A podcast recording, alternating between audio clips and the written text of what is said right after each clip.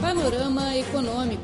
Análises e informações sobre a economia mundial, políticas, mercados, negócios, empresas e personalidades. Tudo no Panorama Econômico.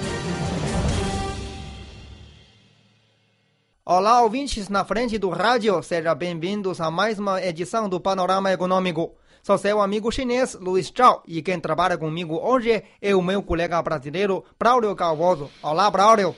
Olá, Luiz. Olá, amigos ouvintes, tudo bem? Eu e Luiz apresentaremos uma entrevista exclusiva com o vice-presidente da Associação de Jovens Empresários Portugal-China, Bernardo Mendia.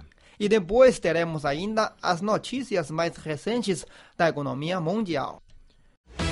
Panorama Econômico, seu boletim informativo. Ao falar com a nossa rádio, o senhor Mendia fez, em primeiro lugar, uma apresentação detalhada de sua associação. Somos uma pequena associação, fundada há cerca de um ano e meio, portanto, muito jovem, não só em nome, mas também em tempo, mas uma associação que, sobretudo, é muito dinâmica. É uma associação que está muito dependente do voluntarismo dos, dos, dos vários associados e é constituída, como indica o nome, por, por jovens. Não obstante, não fechamos as portas a pessoas que ultrapassem uh, aquela idade que consideramos ser a dos jovens empresários, que são os 45 anos.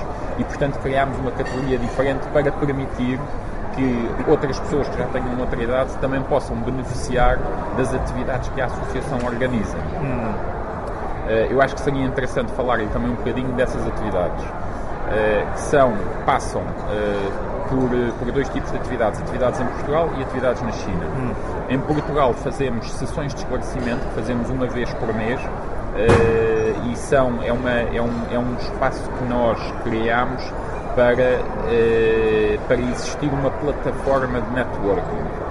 Nestas sessões de esclarecimento fazemos a última quinta-feira de cada mês, sempre às seis e meia da tarde, para que as pessoas saibam e que se habituem a saber que naquele espaço, naquele dia, podem ir e podem falar sobre a China.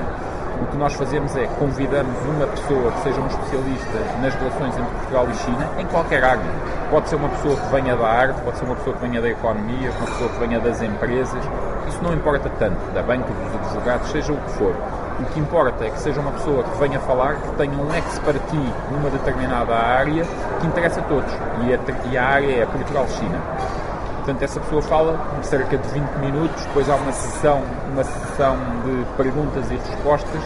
No final, da, no final, normalmente vamos todos jantar. E, portanto, criamos aquele espaço que queríamos, que é um espaço de debate de ideias Portugal e China. Essa é uma das atividades em Portugal. Outra das atividades em Portugal são as missões inversas.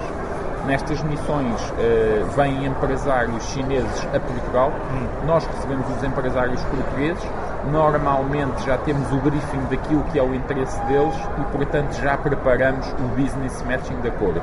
Fazemos visitas a, a, a fábricas de, de, sócios nossos ou fazemos, uh, pura e simplesmente, organizamos reuniões de business matching, é o que for mais adequado uh, para, para os respectivos empresários chineses. Temos feito muitas sessões dessas.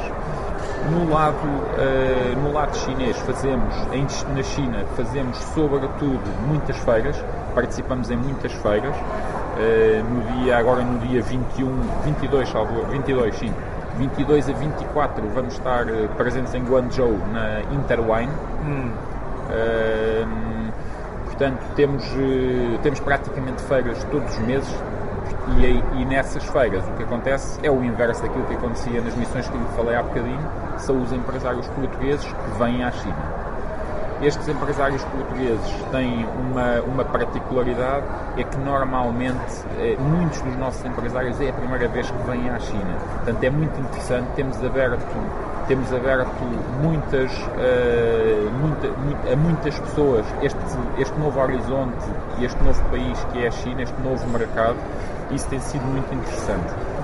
Para ter uma ideia, nós só em 2013 uh, fizemos mais de 500 viagens uh, à China de jovens empresários.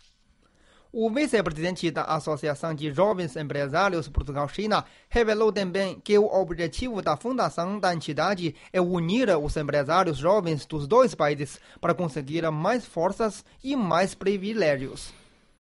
Antes de mais, só esclarecer que é uma associação de jovens empresários uh, de Portugal e da China. Portanto, nós temos muitos sócios portugueses e muitos sócios chineses. Uh, talvez para o, o, país China, os muitos não seja, não seja tão significativo, mas para lhe dar uma ideia, aquilo que nós temos, nós temos cerca de 150 sócios portugueses e do lado chinês aquilo que temos é parcerias com associações que poderão ser uh, associações homólogas ou apenas associações, uh, apenas associações de empresários, ou associações locais, às vezes provinciais ou mesmo de cidades.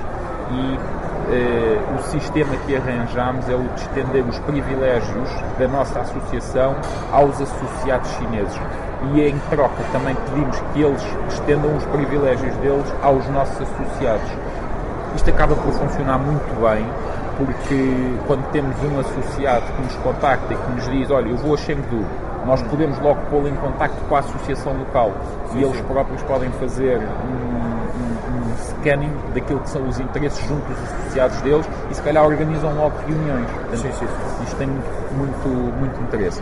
Por outro lado, já agora referir que aquilo que temos feito aqui na China é nomear chefes de secção, chefes de representação são normalmente os chefes das associações na China. Sim.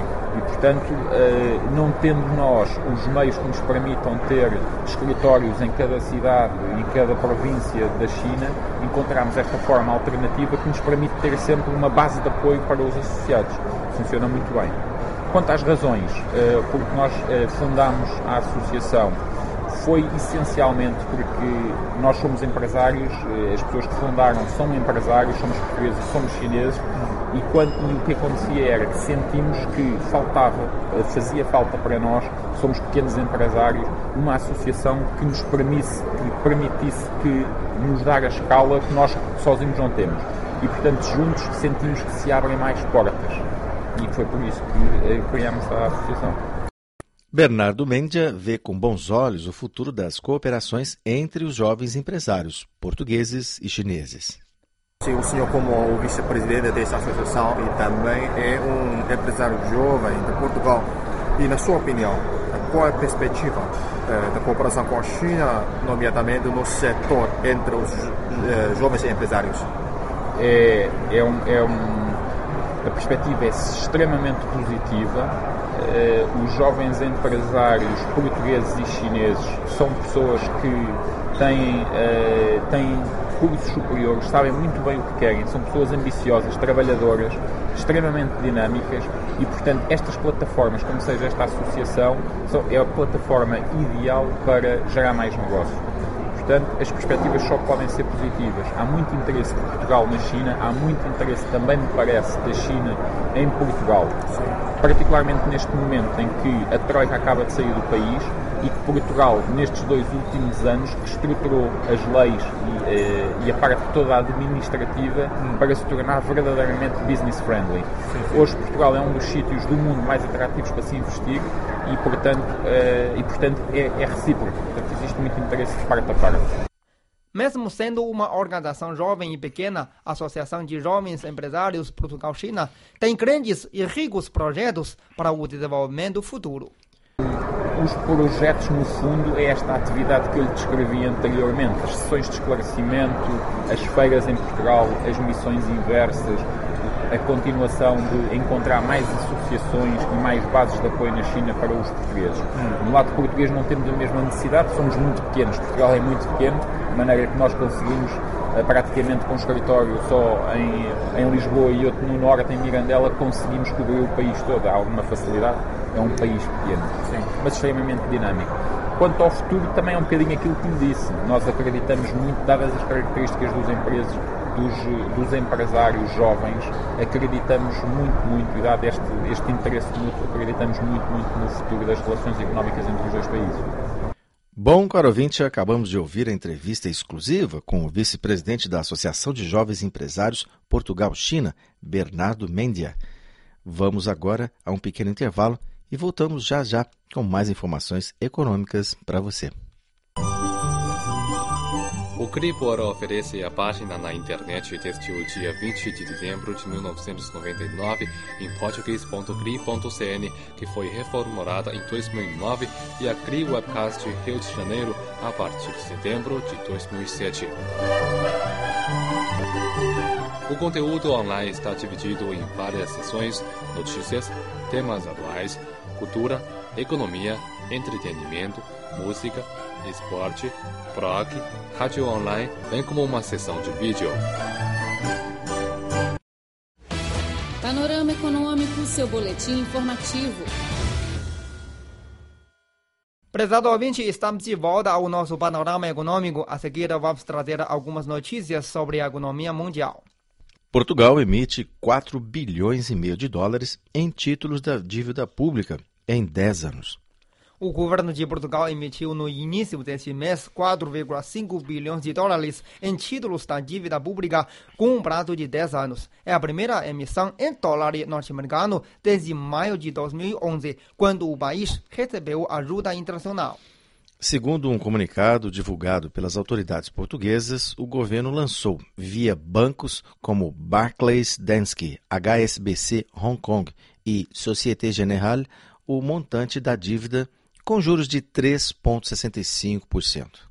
Para as autoridades da administração da dívida pública do país, o sucesso da missão mostra a confiança do mercado internacional na economia portuguesa. A iniciativa deve fortalecer a diversificação dos financiamentos em Portugal.